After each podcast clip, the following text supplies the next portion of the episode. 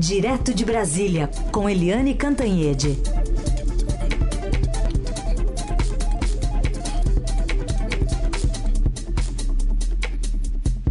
Oi, Eliane, bom dia. Bom dia, Raíssen, Carolina, ouvintes. Oi, Eliane, bom dia. Vamos começar falando então dessa disputa que acontece na segunda-feira, né? Presidências da Câmara e do Senado, enfim, com campanhas acontecendo e tem muito dinheiro sendo injetado pelo governo para conseguir votos de deputados e senadores, não? É, a gente vê a capa do Estadão hoje é muito significativa, né? De um lado você tem a, a manchete, rombo nas contas públicas do país chega a 10% do PIB. O déficit foi de 743 bilhões de reais, né? Que é exatamente o equivalente a 10% do, do PIB por conta de, eh, da pandemia em 2020. Então você tem uma conta brutal, uh, um rombo brutal nas contas públicas, e de outro lado, o Palácio do Planalto está sendo bem generoso. E eu não estou falando só de leite condensado e de chiclete, eu estou falando que o governo está eh, cedendo 3 bilhões em recursos extras para 250 deputados e 35 senadores é, destinarem obras nos seus redutos eleitorais, ou seja, lá na sua cidade, lá no seu estado, etc. Mas é o toma lá da cá, né? É, toma lá o dinheiro para obra extra desses parlamentares e toma cá os votos deles para os dois candidatos à presidência é, do Congresso agora na segunda-feira. São o deputado Arthur Lira, do PP de Alagoas, e o senador Rodrigo Pacheco, do DEM de Minas Gerais, candidatos à presidência da Câmara e do Senado, respectivamente. É, é muito interessante essa reportagem do Breno Pires e do Patrick Camporês, porque é o seguinte, os parlamentares já têm direito à emenda parlamentar é, regimental. Então, é, cada parlamentar tem direito à sua emenda para fazer a pontezinha lá na sua cidade, para fazer uma escola, um jardim, etc. Eu estou falando de recursos extras, são emendas parlamentares extras. Esses recursos vêm é, do Ministério do Desenvolvimento Regional e quem está fazendo o rachuncho ali é, de quem fica com quanto é exatamente o general Luiz Eduardo Ramos, que é ministro e da Secretaria de Governo da Presidência da República. Ou seja, é a chamada boa e velha é, compra de votos. E nada mais bom e velho da velha política do que compra de votos. Então a gente vai fechando a semana e fechando o ano legislativo com a perspectiva de segunda-feira termos o presidente Bolsonaro vitorioso na Câmara e no Senado, fechando uma página de independência do Congresso em relação ao Executivo. A partir de segunda-feira, vai passar a vigorar o que eu chamei na minha coluna, né? O que eu disse na minha coluna de hoje do Estadão, cujo título é A Vitória do Chiclete. O que, que eu digo lá? Que uh, o Congresso está aderindo à máxima do general Pazuello e das Forças Armadas. O Bolsonaro manda e todo mundo obedece. A partir de segunda-feira, o Congresso será outro. Ah, bom, tem ouvintes que têm curiosidade sobre esse tema, Eliane, então eu vou trazer aqui, por exemplo, aqui, pergunta aqui eh, de ouvinte que quer entender um pouco mais sobre o Arthur Lira estar ganhando força na eleição da Câmara, se ele é o candidato do presidente. É, e, e lembra aqui que tem deputados pedindo impeachment e a campanha de Baleia Rossi é, desagradou ou Arthur Lira que está fazendo promessas uh, promessas irresistíveis se o Maia abrir o impeachment hoje na Câmara tem chance de passar tudo isso quem quer saber é a Ana Oi, Ana. É, muitas perguntas, Ana.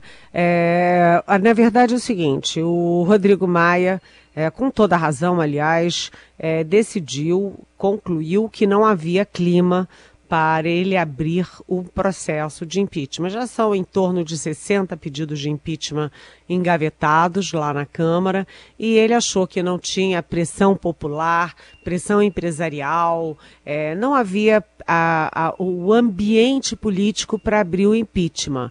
E agora, com Arthur Lira lá na presidência da Câmara, aí é que não vai ter mesmo, né? Porque o Arthur Lira, ele não foi só apoiado pelo presidente Bolsonaro.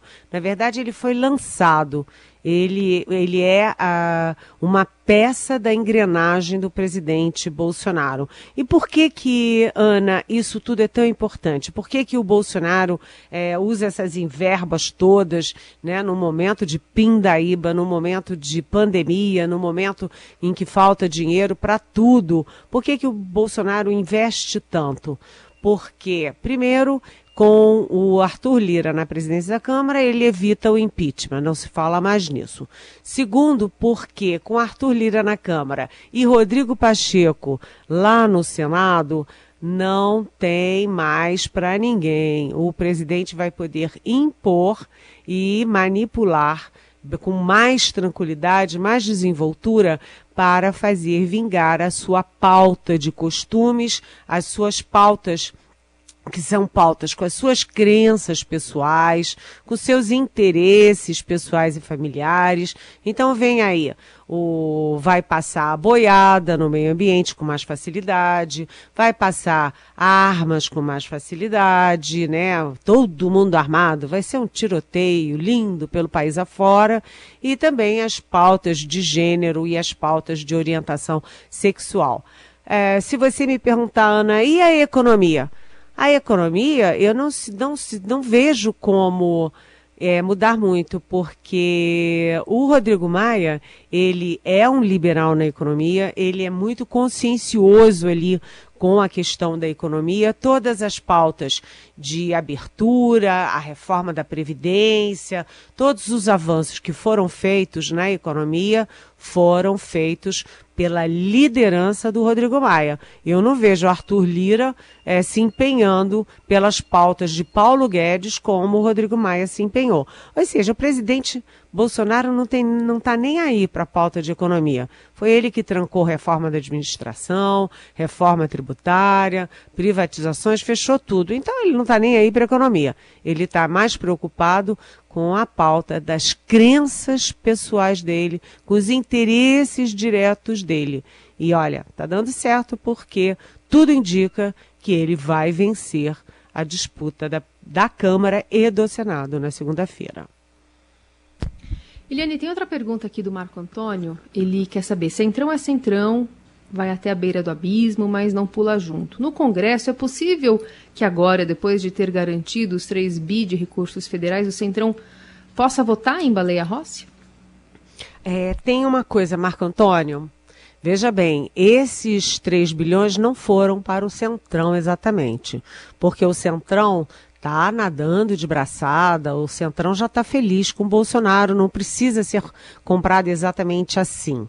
Né? O Centrão já ia votar naturalmente no candidato do Bolsonaro, no Arthur Lira, que, aliás, é líder do Centrão, né? Ele é do PP, que é um dos principais partidos do Centrão.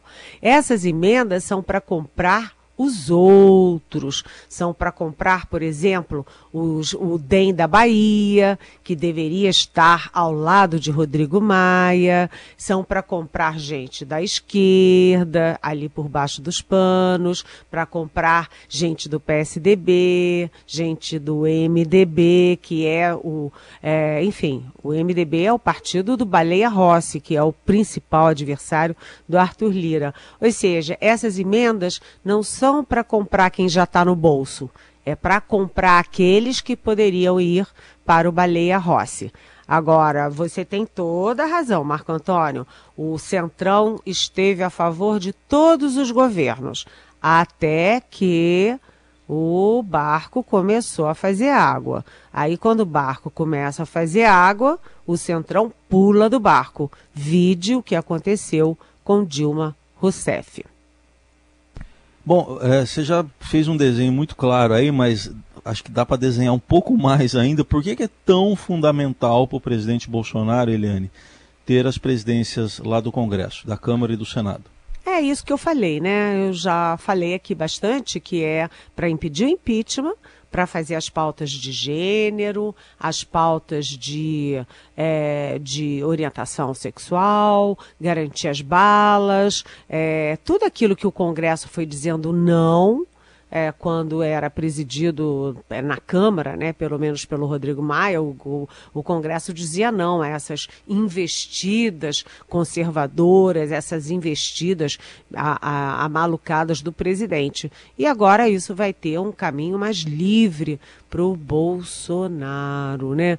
É, então muda muito e aí a gente vai vendo o seguinte: o general é, Pazuello dizia, né? É, o general Pazuello dizia.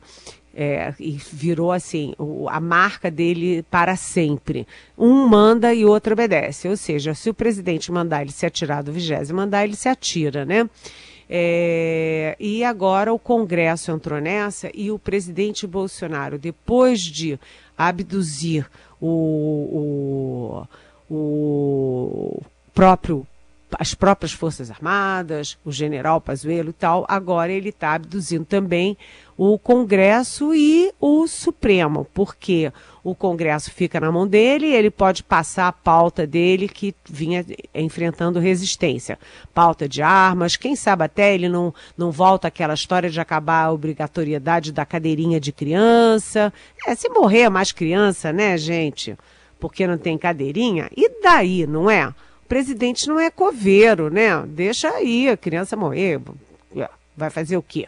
Agora, é, além disso, o presidente também está uh, botando uma mão pesada lá no Supremo, porque, como todos os presidentes, é, os presidentes têm a, a, o direito, pela Constituição, de nomear, de indicar ao Senado o nome dos ministros do Supremo Tribunal Federal. O presidente já botou o Cássio Nunes no Supremo é, já tem um nome forte ali no Supremo, o que muda o equilíbrio em algumas pautas. O Cássio Nunes será o voto de Minerva, né, e certamente será um voto de Minerva para o lado em que pende o presidente Bolsonaro, e agora o presidente vai ter uma outra vaga em julho, quando o ministro Marco Aurélio Melo completa 75 anos e se aposenta compulsoriamente. Então, o presidente Bolsonaro, dos 11 ministros, vai ter dois votos. Então, o presidente,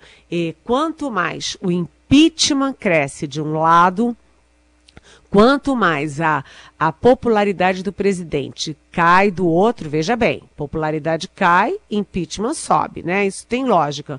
Quanto mais esses movimentos ocorrem, mais o presidente se fortalece no Congresso, no Supremo. E por quê?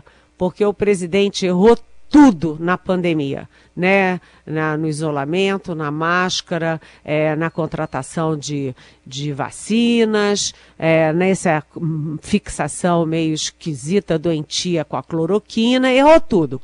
Errou tudo no meio ambiente, errou tudo na, na, na educação, errou tudo na cultura. Foi isso que a gente viu. Errou tudo na política externa, mas o presidente se mostrou craque numa coisa ele é, tem estratégia, tem alvo e ele é muito competente na velha política. O presidente está sabendo fazer a política como? Bem daquela forma de, da velha política. Compra voto, põe todo mundo lá no, no, no palácio. Você quer verba para onde? Está aqui. Você quer o cargo para onde? Está ali. Então, vem aí, inclusive, a possibilidade de uma reforma ministerial e agora é o que está entrando a partir de segunda-feira. Isso vai entrar muito fortemente na agenda política brasileira, a reforma ministerial.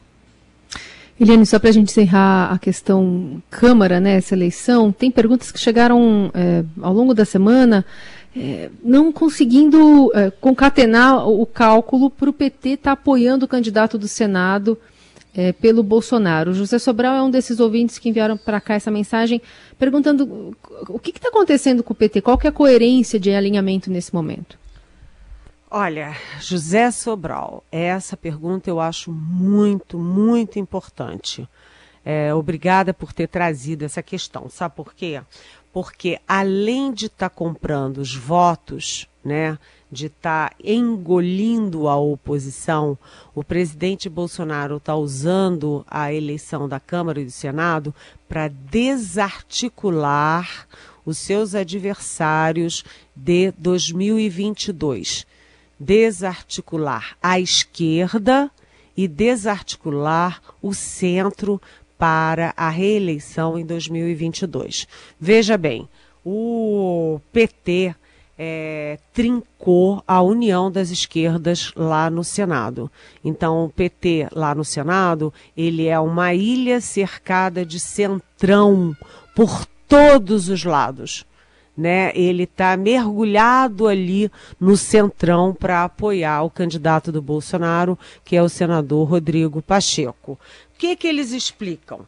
Que o líder do partido, que se chama Rogério Carvalho e é do PT de Sergipe, ele simplesmente é amigão do Davi Alcolumbre. Já tinha, era o campeão de receber as emendas do Davi Alcolumbre, continua sendo campeão de receber emendas e Uh, o, me lembra o ex-governador Antony Garotinho, no Rio de Janeiro, que chamava o PT de Partido da Boquinha. Isso está valendo para a solução do PT no Senado.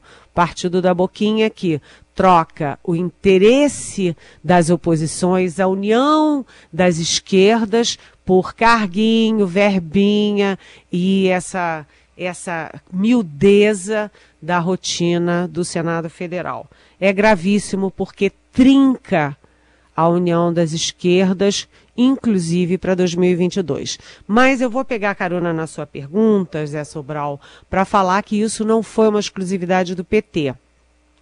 A gente falou ainda há pouco do DEM da Bahia, do DEM do ACM Neto é, que foi prefeito e que é um super líder político, tem DNA, tem história, foi super bem avaliado na prefeitura de Salvador, é, deu ao candidato dele, à sucessão dele, o troféu de mais votado do país, enfim. E o que que o, o DEM da Bahia fez? Fez o seguinte, é, largou de mão o candidato do Rodrigo Maia, que é o Baleia Rossi do MDB, e foi apoiar o candidato do Bolsonaro, que é o Arthur Lira do Centrão do PP. E por que que eles fizeram isso? Carguinho, verbinha, vantagenzinha. É, com isso, além do PT trincar a união das esquerdas, o DEM da Bahia ajuda a queimar a largada de uma candidatura de centro para competir com Bolsonaro em 2022. Eles vão ter que responder isso à sua própria consciência e também à história brasileira, não é? Obrigada pela pergunta, Zé Sobral. Gostei muito muita coisa envolvida, né? De fato, é difícil encontrar essa, essa racionalidade ou pelo menos essa coerência, né? Quando a gente fala sem olhar a fundo essas, eh, esses planos, né? Que tem muito, muita água para frente sendo planejada, né? A gente acaba eh, tendo essa tendência de olhar só para o que está acontecendo agora, mas é tudo carta já trocada para no futuro. Ainda bem que a Eliane Cantanhede ajuda a gente a, a entender melhor todas essas é, essas minúcias. As análises de Eliane Cantanhede, direto de Brasília, agora para falar dessa relação entre o presidente Bolsonaro e o vice Hamilton Mourão. Mourão que chegou a dizer que poderia ocorrer a demissão do ministro das Relações Exteriores e Bolsonaro devolveu, né, falando que não tem demissão de Ernesto Araújo. Chamou o, o vice dele de palpiteiro, Eliane? Pois é. É, você vê, a relação parece que está muito boa, né? Porque o presidente chama o vice-presidente de palpiteiro. O vice-presidente diz: Olha, eu não converso com o presidente, não me reúno com o presidente, não participo de nada, mas olha, esse, esse Ernesto Araújo aí vai acabar dançando lá no Ministério das Relações Exteriores. Ou seja, é, parece que a coisa não vai muito bem, não. E isso eu já vi, né? Não, não é nenhuma novidade, é um déjà vu. porque no, no governo Fernando Collor, por exemplo, o Collor e o Itamar Franco também não se davam muito bem, não, né? Aliás, eles nem se falavam. Deu no que deu. Depois a Dilma Rousseff com Michel Temer também se estranhavam. Um falava uma coisa, outro falava outra e pararam de conversar. E agora esse é o clima. Então, o, o quanto mais o, cresce aí essa, né, essa palavrinha, vai tomando conta do ambiente, a palavrinha impeachment, mais o uh, vice Mourão é fica desenvolto, aparece, dá entrevista todo dia e mais e mais e mais o presidente Bolsonaro se irrita com isso e vai ficando mal-humorado com o seu vice.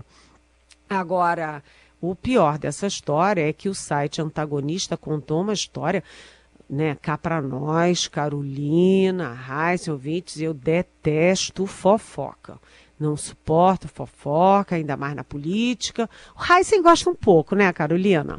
É, o Heisen é mais, gosta, é. né? Mas. Eu é, assumo, eu assumo. É, o que se comenta é que um assessor do general Hamilton Mourão estava lá no Congresso já preparando o day after, já dizendo, olha, se vier o impeachment aí, a gente tem que estar tá preparado, etc. Meio preparando o terreno para impeachment. Impeachment significa posse do vice. E aí, quando veio a público a história, imagina a saia justa, né? Tem que ter muito chiclete para disfarçar essa saia justa. Aí o Hamilton Mourão eh, decidiu demitir o tal do funcionário. Tipo assim, como eu não sabia de nada, eu não vi, não sei. Aliás, quem é esse mesmo? Não sei quem é esse assessor aí, demitiu o assessor. Né, tá para sair no Diário Oficial da União uh, de hoje. Eu não cheguei a ver, não tive tempo, mas demitir. Ou seja, a relação entre o vice e o presidente, ou melhor, do presidente com o vice, não está muito boa, não. E isso é muito comum quando você fala impeachment. Bom, e para a gente encerrar, vamos ainda comentar sobre a guerra da vacina. Continua aqui, especialmente entre o estado de São Paulo e o, o, governo, né, o Ministério da Saúde.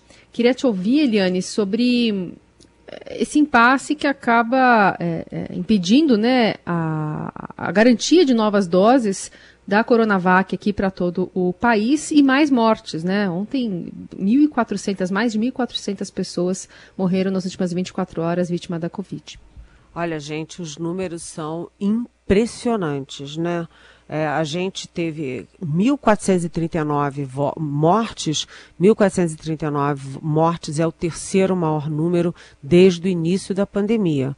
Ou seja, é, o presidente dizia que estava, isso aí está no finalzinho, mas eu acho que está no comecinho de uma nova onda. Aliás, o próprio ex-ministro Luiz Henrique Mandetta prevê aí uma nova onda muito forte, muito poderosa por causa da nova cepa do coronavírus. Então, olha só, já temos 221.600 76 mortos e mais de 9 milhões de contaminados. E aí a gente tem como vacinados um milhão e meio de pessoas é, nos estados e no Distrito Federal. Um milhão e meio parece muito, mas ainda é pouco, e isso deixa todo mundo tenso.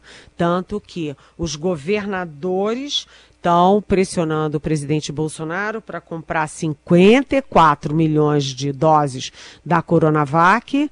Ah, o Butantan já disse: olha, o Bolsonaro precisa fazer alguma coisa.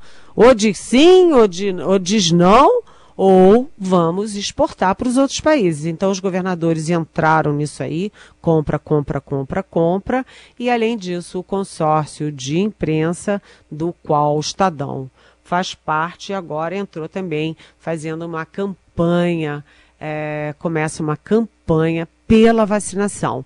É a campanha pela vacinação e para ter vacinas, porque a coisa está ficando feia com esse novo, é, essa nova cepa que é mais, é, contamina mais e pode matar mais, ainda está em apuração, é preciso correr com as vacinas.